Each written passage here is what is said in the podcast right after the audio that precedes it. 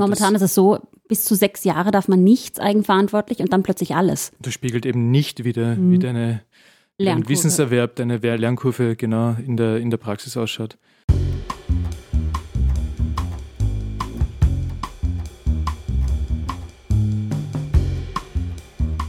Hallo zum Hinterzimmer. Heute mit Anna-Christina Kichler. Hallo. Christoph Skutnik. Hallo. Frederik Thürnbühl. Hallo. Und mir, Antonia Greb. Hi. Hi. Freut mich heute das erste Mal zu viert zum Thema Basisapprobation. Red, wenn dein Nachbar bei dir klingelt und Kopfschmerzen hat, was machst du dann? Also ich weiß, worauf du hinaus willst. Also ich würde bizarrerweise, wenn er Kopfschmerzen hätte, weil er eine super Neutralblutung hat und ich gerade im AKH-Dienst bin, dann dürfte ich ihn intubieren und so weiter. Und es würde zu Recht auch von mir erwartet werden, dass ich diese Skills und äh, Fertigkeiten, Fähigkeiten habe im letzten Ausbildungsjahr für Anästhesiologie und Intensivmedizin. Lustigerweise kann ich ihm kein Rezept für ein Kopfschmerzmittel ausstellen, so wenn ich nicht im Dienst bin. Also ich nehme an, dass du auf diese Machtlosigkeit der Ärzte und Ärzte in Ausbildung außerhalb ihrer Dienststätte hinaus willst. Genau, dass man eigentlich nur alles ähm, tun darf, was man so gewöhnt ist im äh, Arbeitsalltag, solange man tatsächlich in Anstellung ist und sich auch im Dienst befindet. Ähm, anders ist es natürlich, wenn man das Use hat. Ähm, Christoph, du bist fertiger Allgemeinmediziner. Mhm. Du dürftest im Unterschied sozusagen schon verschreiben. Ja, genau. Also ich darf's. Punkt. Ich bin nicht mehr gekettet an meine Ausbildungsstätte und an meinen Arbeitgeber. und wie viele Jahre warst du in Ausbildung? Na, neun Monate Basisausbildung und dann die Allgemeinmedizin. Also knapp über dreieinhalb Jahre. Noch länger ist es halt eben, wenn man eine Facharztausbildung ist. Ähm, Anna-Christina, du bist im dritten Jahr? Ich bin jetzt im dritten Jahr meiner Allgemeinarztausbildung. Und äh, ich habe eben in Deutschland studiert, wo ich nach meinem Studium die Approbation erlangt habe mit dem Staatsexamen, ähm, was mich eigentlich zur selbstständigen Berufsausübung befähigt hat, in Deutschland zumindest. Und äh, dann kam ich nach Österreich und hier äh, war der Begriff Approbation nicht wirklich bekannt. Nicht mehr. Nicht mehr? Okay. Also zumindest äh, musste ich dann eben die Basisausbildung machen und äh, diese, meine ganze Ausbildung als Allgemeinmedizinerin damit ich dann irgendwann mein Jus Praktikandi erreiche und dann selbstständig äh, auch ärztliche Tätigkeiten machen darf außerhalb des Krankenhauses. Genau, das heißt, im Unterschied zu Österreich ist in Deutschland die Approbation direkt mit dem zweiten Staatsexamen verbunden. Also wenn man das Studium abgeschlossen hat, dann darf man selbstständig arbeiten und muss dann auch nicht unbedingt vidiert werden, was ja nicht nur Vorteile hat, aber auch? Genau, ganz genau. Also man kann natürlich jederzeit um Supervision ansuchen und man ist eigentlich auch nie ganz allein. Aber wenn du drunter stehst in Deutschland und approbiert bist, dann haftest du natürlich auch und bist quasi auch dazu befähigt, die Dinge außerhalb des Krankenhauses selbstständig zu machen. Genau, und das ist hier ja momentan noch immer nur in absoluten Ausnahmen der Fall. Also momentan pandemiebedingt darf man durchaus impfen. Ganz genau. Sofern der Arbeitgeber, also entweder der Abteilungsvorstand oder teilweise auch der ärztliche Direktor, dem zustimmen. Genau, also ich glaube, es war jetzt eine Ausnahme in der Pandemie oder auch erstmalig, dass man hier die Möglichkeit hat, äh, impfen zu gehen. Ähm, und ich glaube, wir haben das, also haben jetzt auch viele Kollegen genutzt und ich glaube, das war für uns auch mal so ein bisschen ein Wake-up-Call, dass wir sagen, es gibt viele Dinge, die wir eigentlich schon können, aber nicht dürfen. Und ähm, da gibt es auch noch ein anderes, weiteres Beispiel, was äh, der Notarztkurs ist. Fred, da hast du, glaube ich, äh, ein bisschen mehr Ahnung dazu. Der Notarztkurs hatte jetzt äh, eine neue Ausbildungsordnung und dadurch auch ähm, für uns Ärzte einen Vorteil. Ja, für uns Ärztinnen und Ärzte in Ausbildung vor allem. Also ich habe diesen mühsamen Prozess in der Kammer auch mitbekommen. Das ist ja, wie wir schon öfter in unseren Diskussionen festgestellt haben, ein absoluter Paradigmenwandel gewesen, oder? Also war das erste Mal, dass du, während du noch in Ausbildung warst, irgendetwas tatsächlich, wirklich, nämlich wirklich eigenverantwortlich, ohne Supervision durchführen darfst. Und das steht auch so drinnen im Gesetz wir alle wissen, was die Voraussetzungen sind. Also du musst einmal 36 Monate in Ausbildung sein. Dann musst du den Notarztkurs machen. Da, das ist jetzt ein bisschen verlängert worden, der Notarztkurs, plus du musst ein Curriculum machen und du musst 20 Einsätze, die mindestens NACA 2 sind, äh, mitfahren auf einem Rettungsmittel. Dann musst du die Prüfung machen, also zum Beispiel in der Prüfungsanmeldung brauchst du schon diese ganzen Sachen, dann musst du die Prüfung machen. Das kostet natürlich alles Geld. Und dann musste ich noch der, also es muss ein NEF sein, das an ein Spital gekoppelt ist und der Dienststellenleiter und dein Klinikvorstand oder Vorständin muss dann auch noch deine Befähigung noch einmal mit einem Schriftstück bestätigen, bevor du dann dort fahren darfst. witzigerweise, trotz dieser ganzen Hürden oder vielleicht auch wegen dieser ganzen Hürden, bist du dann eigenverantwortlich. Also wenn du dann irgendwo hinfährst, als Notärztin, dann handelst du dort eigenverantwortlich. Witzig wäre natürlich jetzt eine Erstforderung, dass man jetzt, weil wir gesagt haben, wie können wir jetzt die Freiheitsgrade der Ärzte und Ärztinnen Ausbildung erhöhen. Jetzt haben die eh schon solche Hürden. Ich meine, du, du weißt es, du hast es nach der alten Ordnung jetzt, glaube ich, noch gemacht, den Notarztkurs. Genau. Quasi die Hürde ist deutlich höher geworden in, der, in den Ansprüchen an die Menschen, die das sein wollen. Könnten wir natürlich sagen, lassen wir doch diese letzte Hürde, mit dass es ein NEF das an ein Krankenhaus gekoppelt ist und dass man dann auch noch vom Dienststellenleiter freigegeben werden muss, fallen, sodass man dann auch zum Beispiel beim NEF in um, Niederösterreich fahren kann, das nicht an ein Spital gekoppelt ist.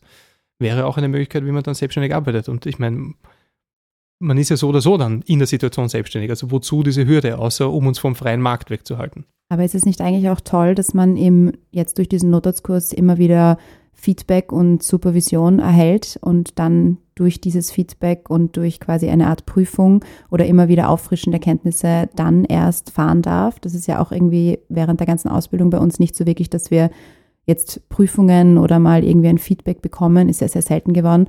Und ich glaube auch, dass das ein Teil ist an diesem Notarztkurs. Ähm, das ist ein Teil des Paradigmenwechsels, glaube ich. Ja. Dass dieses Konzept, das hatte bei uns eigentlich gar keine Tradition. Aber dass du geprüft wirst und dass dieser Katalog neu erstellt wurde, war wahrscheinlich daran gebunden oder ihr war daran gebunden, dass das überhaupt möglich war, dass Ausbildungsärzte, Ärztinnen dann als Notärzte fahren. So soll es ja eigentlich sein, ja. Also die Kompetenzen, die man erlangt, sollen ja eigentlich das widerspiegeln, was man erlernt hat. Also die Fähigkeiten, theoretisch wie praktisch, die man wirklich beherrscht, nur die sollte man ja eigentlich ausüben. Ja. Also das wäre ja auch das Ziel letzten Endes. Momentan das ist es so, bis zu sechs Jahre darf man nichts eigenverantwortlich und dann plötzlich alles. Das spiegelt eben nicht wieder, mhm. wie deine dein Wissenserwerb, deine Lernkurve genau in der, in der Praxis ausschaut. Genau das. Wir haben das häufig diskutiert und haben uns auch überlegt, wie man das ähm, nun auch auf andere, also ähm, außerhalb des Notarztdiploms, auf andere Bereiche ausweiten könnte. Ein Konzept ist die Basisapprobation.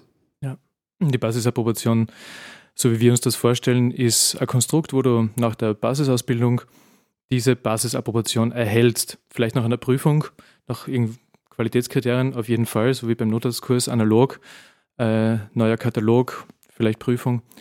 Aber äh, du sollst danach als Arzt, Ärztin in Ausbildung Basistätigkeiten, basisärztliche Tätigkeiten selbst und eigenverantwortlich ausführen können, zum Beispiel impfen, zum Beispiel rezeptieren, Verordnungen schreiben, solche Dinge. Das heißt, wenn der Nachbar zu dir kommt, du bist zwar Ausbildungsarzt oder Ärztin und der hat ziemlich Kopfweh und der muss aber unbedingt noch was hackeln, dann kannst du ihm geschwind ein Rezept ausstellen. Genau, ganz bestimmte Medikamente, die vorher definiert sind, dann eben Verordnungen, Atteste, ja, Impfen, all das, was man tatsächlich auch schon im Spital gemacht hat, ja. wo man sich sicher fühlt, was man kann. Und zusätzlich wäre eben auch die Idee, dass man bestimmte Diplome, die man schon erlangt hat, sei es jetzt zum Beispiel ein Ultraschalldiplom, sei es ähm, Notarztdiplom.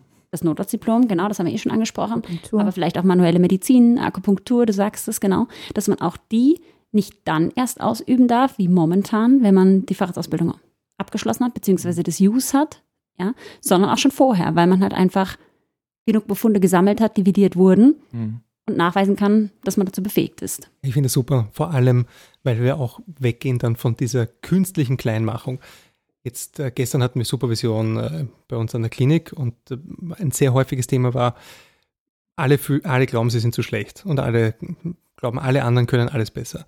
Und dann habe ich lange darüber nachgedacht und mir gedacht, bis du in der Medizin mal an dem Punkt bist, wo man von dir sagt, dass du nichts kannst, hast du vier Jahre Volksschule, okay, ja, acht Jahre höherbildende Schule, eine ähm, Studienprüfung, dann sechs Jahre studiert und dann in welchen Arbeitsplatz auch immer du hinein wolltest, hineingeschafft, dann meistens noch zuerst die Basisausbildung gemacht und dann sagt man dir, jetzt kannst du gar nichts. Das ist, verrückt. Und ja, dass ich sechs alles. Jahre Assistenzarzt heißt, also diese ganzen mhm. Begriffe, die aus dieser militärischen Tradition kommen. Ja, wann ist man denn endlich dann Arzt? bin ja nicht, bin ja nicht Assistenzarzt sechs Jahre lang. Wem assistiere ich? Naja. Ja, das stimmt. Naja, es ist ja momentan ein Graubereich. Es ist, es ist ja nicht so, dass es nicht stattfindet. Aber es gibt diese komplette Verunsicherung, was darf ich eigentlich, was kann ich, weil es halt nicht geregelt ist, nicht geprüft wird, man wenig Feedback erhält, egal ob jetzt negativ oder gar positiv, ja. Und es da gar keinen Mechanismus gibt, wo irgendwie wieder gespiegelt wird, okay, das kann ich jetzt tatsächlich, das traue ich mir zu und das mache ich. Also du siehst auch die, wenn ich das jetzt richtig verstehe, die erhöhte ähm, Prüfungsdichte, wenn wir jetzt ähm, von Diplomen sprechen oder von einer Teilapprobation, auch als Chance für, für Feedback. Also dass man einfach, das dass du möchtest häufiger geprüft werden. Ich auch. Ich auch. Ja, Ich finde das oder? sinnvoll. Ich habe das Pharma-Seminar im Studium mal ziemlich cool gefunden, muss ich ehrlich sagen. Das ist äh, Stockholm-Syndrom. Das mag sein, dass das das ist. Es ist schön trotzdem Endorphine aus. Nein, äh, ein ein weiterer Punkt bei dem ist, dass es natürlich auch finanziell mehr Unabhängigkeit bringt, weil du bist, Mhm. das haben wir früher gesagt, äh, als Ausbildungsarzt, Ärztin an dein Spital gefesselt. Ähm, kannst nicht selbstständig tätig werden. Das kommt, das ist dann vor allem ein komplizierender Faktor, wenn du, wie es oft der Fall ist, in Ausbildung bist und Frau bist und schwanger wirst. Du kannst, könntest basisapprobiert, ausgestattet mit einem Hausnummer Ultraschalldiplom, dir während du Kinderbetreuungsgeld beziehst, bis zur Zuverdienstgrenze natürlich was dazu verdienen, dadurch, dass du Echos machst, Ultraschall machst und so weiter. Und ähm, auch die Überbrückung vom Arbeitsplatzwechsel. Du machst die Ausbildung im Spital, Spital X, wechselst in Spital Y, hast Wohnort vielleicht gewechselt, keine Ahnung, bist aber befähigt, oder, Entschuldigung, und das eine Anstellungsverhältnis äh, endet im Oktober, das andere startet im Februar und du überbrückst die restlichen Monate, indem du dich umschaust, ob nicht irgendwer in der Umgebung eine Praxis hat und vielleicht deine Ultraschallkünste oder vielleicht kannst du am Neff fahren oder, oder wie auch immer. Ja. Also es gibt einfach Flexibilität zum einen. Mehr Flexibilität. Ja, Unabhängigkeit und wertet natürlich auch die eigene Position auf. Absolut. Empowerment. Ich glaube, es hat noch einen anderen Vorteil, weil man dadurch letztlich auch den niedergelassenen Bereich besser kennenlernt. Also Mhm. in der Allgemeinmedizinerausbildung ist es ja inzwischen verpflichtend, dass man sechs Monate in der ähm, Lehrarztpraxis verbringt und natürlich auch die Tätigkeit vor Ort kennenlernt. Aber jetzt zum Beispiel in der internistischen Ausbildung ist es möglich, aber es ist die absolute Ausnahme nach wie vor. Mhm. Also Mhm. für alle Kollegen, die nachher mal in die Ordi gehen wollen, Mhm. lernen, bis sie tatsächlich vertreten können, eigentlich die Arbeit in der Ordi kaum kennen. Ja, also natürlich kann man irgendwo mitarbeiten, wenn man, wenn man Glück hat, ja, Mhm. aber man kann eben nicht selbstständig arbeiten, es sei denn, man hat ein Use. Was ja heute auch die Ausnahme ist. Oder immer mehr zur Ausnahme wird, ja. Natürlich gibt es noch Kollegen, die Use haben und dann die Facharztausbildung machen. Ja, diese Fantasie höre ich auch immer wieder, weil das auch von älteren Ärztinnen und Ärzten in uns hineingeprügelt wird, dass wir jetzt alle Fachidioten sein. Und die Alten, die das, du das zuerst gemacht haben, die, die wären ja viel bessere Ärztinnen und Ärzte gewesen. Und davon müssen wir uns auch lösen, weil ich kenne kenn so viele Junge, die das wirklich verinnerlicht haben. Ja. Und das stimmt einfach nicht. Die Ausbildung ist so viel härter und besser geworden im Vergleich zu dem, wie sie früher war.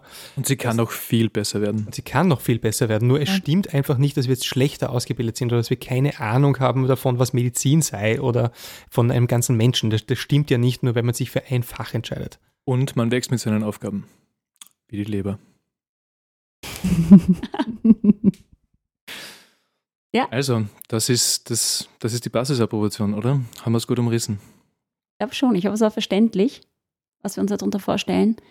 Wir sollten Aber- noch sagen, wer wir sind und wieso wir das überhaupt äh, eben sagen. Wir sind die junge Vereinigung. Die Vereinigung ist eine Ärztekammerpartei in Wien, eine Fraktion, um genau zu sein. Wir sind die junge Gruppe, bestehend aus zumeist Menschen, die für die Sektion Tunusärzte kandidieren werden, aber auch für andere Sektionen. Dazu muss man sagen, Turnusärzte sind im juristischen Begriff Alle. aller Ausbildungsärzte, also tatsächlich auch diejenigen in Facharztausbildung. Ja, das gehört dazu. Folgt uns auf Instagram, junge-vereinigung. Und Wenn ihr Fragen habt, schreibt uns. Und Und auch unbedingt, welche Themen euch interessieren. unbedingt Wünsche, Feedback. Anregungen. Passt. Danke. Dann danke. Für euch. Ciao. Tschüss.